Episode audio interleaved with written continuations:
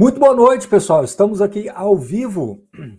Hoje, dia 21 de março de 2023, às 20 horas, 8 da noite. Vamos bater um papo hoje sobre BTLG11, que é o fundo de logística do BTG Pactual. O pessoal já tinha nos pedido, já tinha nos cobrado para fazermos uma atualização, então vamos lá. Mas antes disso, eu quero lembrar a todos vocês que está aqui na descrição do vídeo o curso gratuito de investidor para futuro investidor torne-se um em três passos. Aula 1 que já está disponível, hein? Aula 1 já disponível. De investidor para futuro investidor, torne-se um em três passos. Já está disponível para vocês. Tem mais aula 2, que é descubra cinco benefícios que você pode obter e o que você deve evitar ao investir, que deve ser liberado aí amanhã. E na aula 3, invista na prática, faça o seu dinheiro trabalhar por você depois de amanhã. Então, primeira aula já disponível para vocês hoje. E temos também gratuitamente aí para que vocês possam baixar um e-book sobre fundos de tijolos, né? E por falar em fundos de tijolos, nós estamos falando aqui hoje do BTLG11. Eu quero compartilhar com vocês aqui alguns slides e ao responder, ao passar por esses slides, a gente já responde várias das dúvidas que chegaram para a gente aqui nas redes sociais. De toda forma, a gente vai daqui a pouco também olhar um pouquinho aqui para as perguntas, para ver se ficou alguma coisa para trás, para que eu possa tirar as dúvidas para vocês. Vamos lá, falando sobre o BTLG, hoje ele é o terceiro maior fundo logística do, de logística do mercado. Né? O primeiro é o HGLG, com 3,6 bilhões, quase 340 mil investidores. XPLG, com 3,1 bilhões, 306,7 mil investidores. E aí vem o BTLG, com 2,1 bi e 210 mil investidores. Hoje o fundo negocia com um pouquinho aí de desconto patrimonial. Daqui a pouco a gente vai ver um gráfico histórico sobre isso. É, o fundo, o BTLG, ele é o ex-TRXL, né, um fundo de logística da antiga TRX, né, administrado, gerido antigamente pela, pela TRX. TRX, é, é, é, esse fundo foi para o BTLG e a TRX, então, dedica hoje todos os seus esforços aí para o TRXF, né, que é um outro fundo com um DNA um pouco diferente, embora tenha começado também um pouquinho com logística, mas logo depois foi para esse lado do varejo, de renda urbana, e hoje o BTLG é, é, um fundo completamente diferente do que era lá atrás. E esse gráfico deixa isso muito bem ilustrado.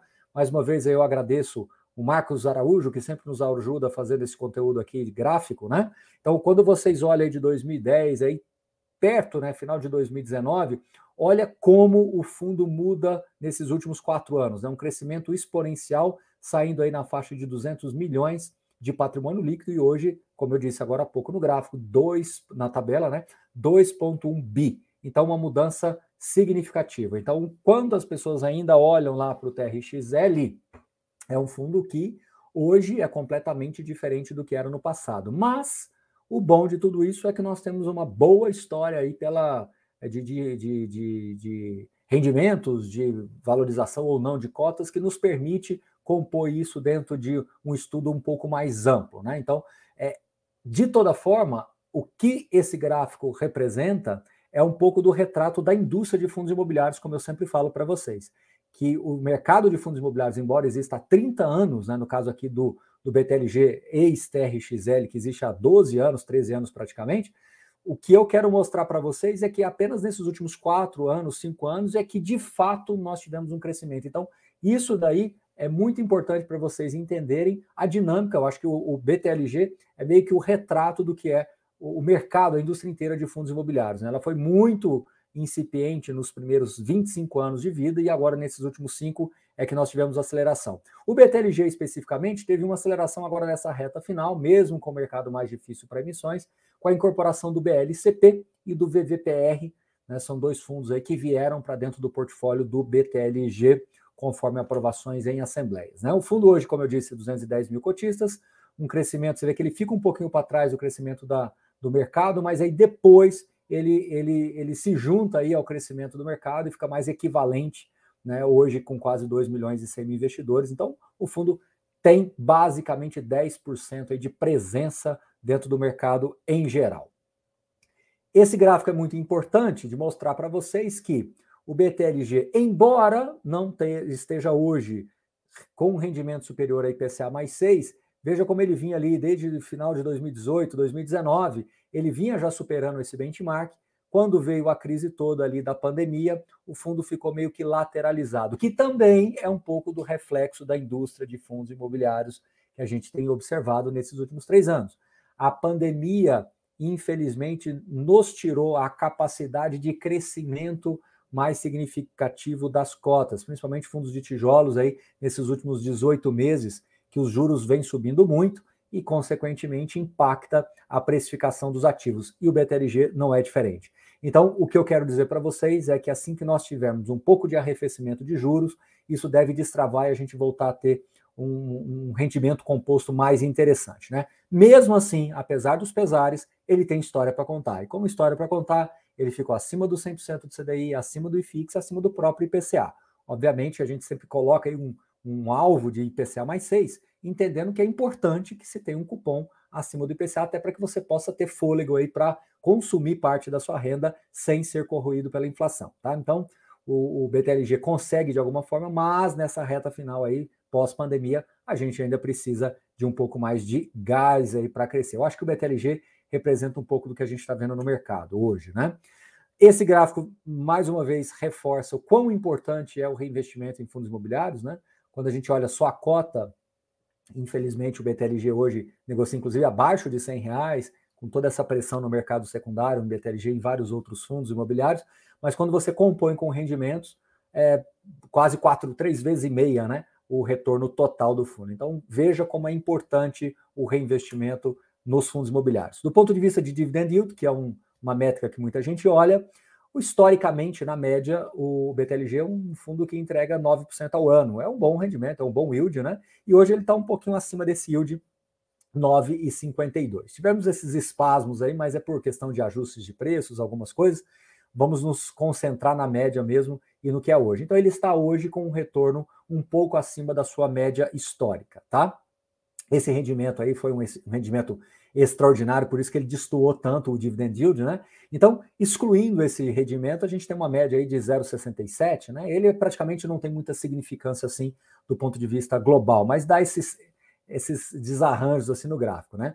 Mas o mais importante é mostrar para vocês que hoje o fundo ele está distribuindo acima da sua média histórica. Então, de alguma maneira, ele vai lá para baixo em 2015, 16, naquele momento mais desafiador que a TRX teve, com vacância, eu acho que chegou a quase 50% do portfólio. Embora fosse um fundo pequeno, mas ele ficou praticamente metade vago, né, com aqueles desafios todos da Pilgington, né, que depois virou Fenza Coca-Cola, vários outros imóveis, aquele da, de Navegantes, que era da Magazine Luiza, né, que hoje é para Coche. Então, assim, vários, vários e vários imóveis dos fundos tiveram desafios ali. E uh, hoje o fundo está né, muito mais é, é, robusto e com uma vacância residual, né, praticamente 2%, um pouquinho ali em Ribeirão Preto, e outro é, imóvel que também está vago, me foge aqui agora qual é, bom, bom, enfim, me fugiu aqui agora qual é a outra, outro espaço, daqui a pouco eu lembro, Cabreúva. Em Cabreúva também tem uma área ali de praticamente 11 mil metros quadrados que está vaga também, mas o fundo está com rendimento estável e pagando até um pouco acima da sua média. Do ponto de vista de PVP histórico, o fundo historicamente negociou aí com um desconto de 6% e hoje ele está negociando também com desconto de 5%, 6%. Não está não tá muito diferente do que é a média histórica, não. Tá? Então, hoje em dia, ele está muito próximo da sua média histórica, tá bom? Vamos lá. É, do, isso aqui, inclusive, já responde várias perguntas que nós recebemos aqui pelas redes sociais, né? Algumas pessoas falam assim, Baroni, mas a renda vai cair, a renda está é, é, tá muito instável, etc. Na verdade, na minha visão, com base nos dados de hoje, com base no que nós temos de informação hoje, né, com base no, no nos. não temos nenhum anúncio eh, recente nessas últimas horas de potencial saída, etc.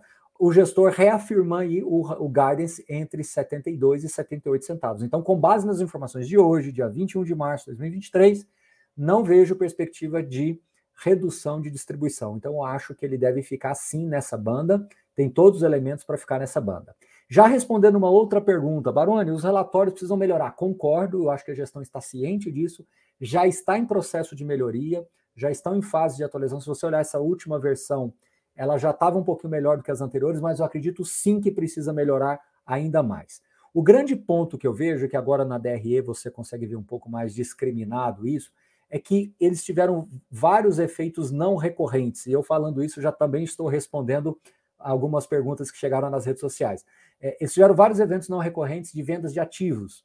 e, esse, e essas vendas foram feitas, é, foram recebidas em partes. Então, isso gerou muita, é, muitos, muitos, muitas distorções de reconhecimentos de receita. Concordo, de fato isso aconteceu. Né? Hoje ele tem aí um pouco mais de 90 centavos de resultado acumulado, por isso que eu fico confortável de dizer para vocês que esse guidance deve acontecer sim nesse primeiro semestre entre 72 e 78 centavos. Temos também que lembrar de outro ponto muito importante, é que passa às vezes apercebido, é que o fundo ele tem, é, se você olha nos informes né, contábeis, eles têm ali algumas SPS, que são estruturas que foram criadas para aquisições de ativos, para uso de alavancagem, etc. E essas SPS, elas me parecem que agora estão em fase de desmontagem, justamente porque você já não tem mais necessidade, né, a alavancagem está diminuindo, o que tinha que ser vendido já foi vendido, o que tinha que ser comprado já foi comprado. Então, me parece que agora isso vai também é, é, entrar diretamente no fundo e não ser via indireta, né, via SPE, que também dava uma certa distorção de reconhecimento de resultado. Né? Todos os fundos que têm SPS, principalmente quando tem uma é, é relevante, né, e no caso do BTLG, no passado recente tinha uma participação relevante em SPS, isso também ajudou a distorcer os rendimentos por cota. Então, me parece, eu tenho assim, estou muito convicto disso, tá? posso estar enganado, mas estou muito convicto disso, de que é, esses próximos aí, 2023, o ano vai, o, o fundo vai ter um rendimento mais claro para o cotista. Obviamente, isso tem que se transferir para o relatório gerencial, mas isso me parece é, quase que líquido e certo. Assim, acho que é mais claro o que a gente vai ter ali de reconhecimento de resultado. Isso, de fato, foi muito confuso em 2022, principalmente, pelos rendimentos não recorrentes com vendas e com as SPS que foram eh, estruturadas ali para aquisições de ativos. Esse gráfico aqui é muito legal, mais uma vez de novo. Obrigado, Marcos, aí por produzir esse conteúdo, mostrando os principais locatários, Ambev com 9%, Braskem 8%, BRF 7%, na BR Foods, Westrock 5% e por aí vai. E hoje, é, praticamente metade do fundo com multilocatários. Então, o que eu quero mostrar para vocês com esse gráfico é que o fundo tem uma, uma, uma, uma pulverização de riscos muito grande. E naqueles riscos que eles estão mais concentrados, no geral, são empresas de é, primeira linha, são empresas que, é, via de regra, têm uma, uma saúde de crédito boa, então é isso daí, tá bom? Aqui é um pouco difícil de olhar para esse gráfico, mas o são as informações mais importantes, que é um prazo médio contratual aí de 5,6 anos, né, 5 anos e meio praticamente, tem vários meses de correções de aluguel, tem praticamente 82% da BL localizada em São Paulo, e aqui mostra todos os locatários, aí todas as exposições da carteira, bem diversificado aí para vocês, como eu havia dito, tá bom? Mostra também que é, temos aí vencimentos muito poucos em 2023, né, praticamente nenhum, né, 2%, é muito pouquinho, e somente em 2024 a gente deve ter 11% de é, vencimentos. Do ponto de vista de revisional, temos um pouquinho mais, 14% em 2023, embora eu acho que o BTLG está bem posicionado para revisionais, não é um fundo que, que tem um aluguel caro essencialmente. Então, é, a revisional não é um risco iminente. Aqui mostra a, o DNA né, do, do, do, do, BTLG, que tem essa natureza mais próxima do, do raio 30 de São Paulo. Então, 41% dos imóveis está nesse raio 30, é, 16% no raio 60, é, perto aí do raio 100, 20%, e fora 23%. E já pegando um gancho, muita gente perguntou aqui se a aquisição do VVPR, né, a incorporação do VVPR e do BLCP foram positivas ou negativas. Eu acho que hoje, com base nos dados de hoje, elas foram neutras. Não mudou muita coisa. Fugiu um pouquinho do perfil do fundo? Fugiu. O fundo vinha com uma característica mais próxima, sim, desses ativos é, logísticos nessa região 30 de São Paulo, né, mais localizado nessa região 30, região 60 de São Paulo, com a aquisição, com a incorporação do BLCP e o VVPR, abriu-se outros outras verticais, em extrema, é, Nordeste, outros ativos. Isso não é ruim necessariamente, só de fato mudou um pouquinho o perfil do BTLG, eu concordo. Porém, contudo, todavia, entretanto, nós temos que lembrar de um detalhe muito importante. Desde quando esses ativos vieram para o BTLG, me parece que ficou claro que a gestão faria alguma reciclagem oportunamente. Então, estamos aguardando. Eu acho que a gente só vai conseguir fazer uma, um fechamento aí desse racional, se foi positivo ou não, se a gente tiver pelo menos aí umas duas ou três ou quatro, talvez, vendas de ativos pelos próximos um a três anos. Eu acho que isso traria, primeiro, resultados não recorrentes para o fundo importantes para serem distribuídos, uma, uma, uma, reserva de lucro acumulada, poderia ser feito pagamentos trancheados também para que o fundo conseguisse elevar um patamar de distribuição de maneira consolidada pelos próximos anos. Então, uh, e voltar o fundo um pouquinho mais para o seu perfil. Então, eu acredito sim que isso pode acontecer. Quando? Não sei. Se vai acontecer, também não sei. Mas eu acredito nesse cenário. Eu trabalho com esse cenário em BTLG, de que o, o gestor vai sim fazer determinados desinvestimentos. Né? É, bom, aqui a gente fechou. Deixa eu só voltar aqui para minha tela. Então, falando um pouquinho, um pouquinho agora das dúvidas, né? Deixa eu ver aqui se ficou alguma para trás. Já falei aqui. Concordo com todos vocês que, de fato, a transparência dos relatórios precisam melhorar, mas comparem esse último, embora está até um pouquinho atrasado, né? Assim, a gente está esperando a publicação do mais recente, mas se vocês compararem o último publicado com pelo menos uns dois, três para trás, você já vai perceber uma certa melhora, tá bom? É, outra pergunta que chegou do ativo SBC, né, São Bernardo do Campo, que teve um anúncio de venda do imóvel, mas depois não se falou mais nada. Também estamos aguardando. Eu acredito que ali é um ativo muito grande, num valor agregado potencialmente muito elevado. Então, é uma negociação que deve envolver muitas outras verticais de, de, de, de documentações e diligências. Então, acredito sim que ao longo de 2023 a gente possa ter alguma questão definitiva com relação ao ativo São Bernardo do Campo, que era um ativo em desenvolvimento, né? Um ativo que seria desenvolvido um complexo logístico muito grande na antiga fábrica da Ford lá em São Bernardo do Campo. Então, eu acredito que sim vai vender, acredito que sim podemos ter lucro nisso da, nesse, nesse, nessa operação também, tá bom? É, bom, aqui tem questão de, de, de, de é, do, do, do BLCP e do VVPR eu já falei, então aqui já está tudo respondido. Outro ponto que o pessoal falou assim, é, com relação aos painéis solares, né? Chegou muito essa dúvida também. Não se evoluiu muito a isso, ficou-se apenas nos estudos e naquelas negociações iniciais, nos apontamentos iniciais. Eu acho que o fundo tem condições hoje de reduzir a alavancagem, a alavancagem já está relativamente baixa, 7%, 8%, salvo engano, mas tem condição sim, 7,8%, né? Eu acho que é isso. Tem condição sim de diminuir ainda a alavancagem e, ao mesmo tempo, uh, tem que se pensar e considerar os investimentos para esses painéis solares. Então, é, cada escolha cada escolha é uma renúncia, né? De repente, o gestor pode optar por fazer alavanca, reduzir a alavancagem, pode optar por investir em painéis solares, pode optar por fazer novas aquisições. Eu acho que também tudo vai depender de vendas de ativos. Então, a impressão que eu tenho é que a gestão está olhando esse desdobramento macroeconômico e tentando de uma maneira é, mais assertiva dar o próximo passo, sabendo que ele tem uma distância do valor patrimonial, então não lhe cabe agora, nesse momento, uma, uma, uma nova emissão de cotas. Me parece que no curto prazo essa possibilidade está descartada. No médio prazo, talvez, né? A partir do momento que a gente. Já comecei a ver hoje notícias de alguns bancos de investimento trabalhando com a possibilidade novamente de baixar o taxa de juros antes, agora, né, no, no fim do primeiro semestre, justamente porque o mercado americano mudou muito essa questão de juros aí depois da, da dos problemas lá de liquidez dos bancos, tal, de solvência dos bancos. Então, vamos ver se isso vai acontecer, tá certo? Muitas dúvidas, o pessoal falando que o rendimento vai cair, etc. Não trabalho com esse cenário, não vejo esse cenário com base nas informações que eu tenho hoje, tá? Com base nas informações que eu tenho hoje, nas informações disponíveis de hoje. Não vejo possibilidade de baixa renda, sobretudo pelo fato de que nós temos hoje aí uma reserva acumulada aí de 90 centavos por cota, o que daria é, um, um, bastante folga para o fundo manter essa distribuição do guidance aí e próximo da que está sendo feito hoje de 74 centavos, tá bom? Esse é o cenário base que a gente trabalha. Bom, pessoal, é, basicamente eram, essas, os, eram esses os questionamentos, tá certo? Então, quero reforçar com todos vocês, mais uma vez, é batendo 20 minutinhos de live do jeito que a gente gosta, Está disponível aqui aula 1, já disponível, de investidor para o futuro investidor, torne-se um em três passos. São três aulas, a primeira já disponível aqui na descrição do vídeo. Só fazer um cadastrozinho que você vai receber tudo gratuito. E também um e-book de fundos de tijolos, tá bom?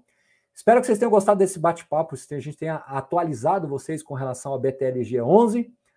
Vamos lá, uma boa semana a todos vocês e até a próxima. Valeu, pessoal, um abraço. Tchau, tchau, boa noite.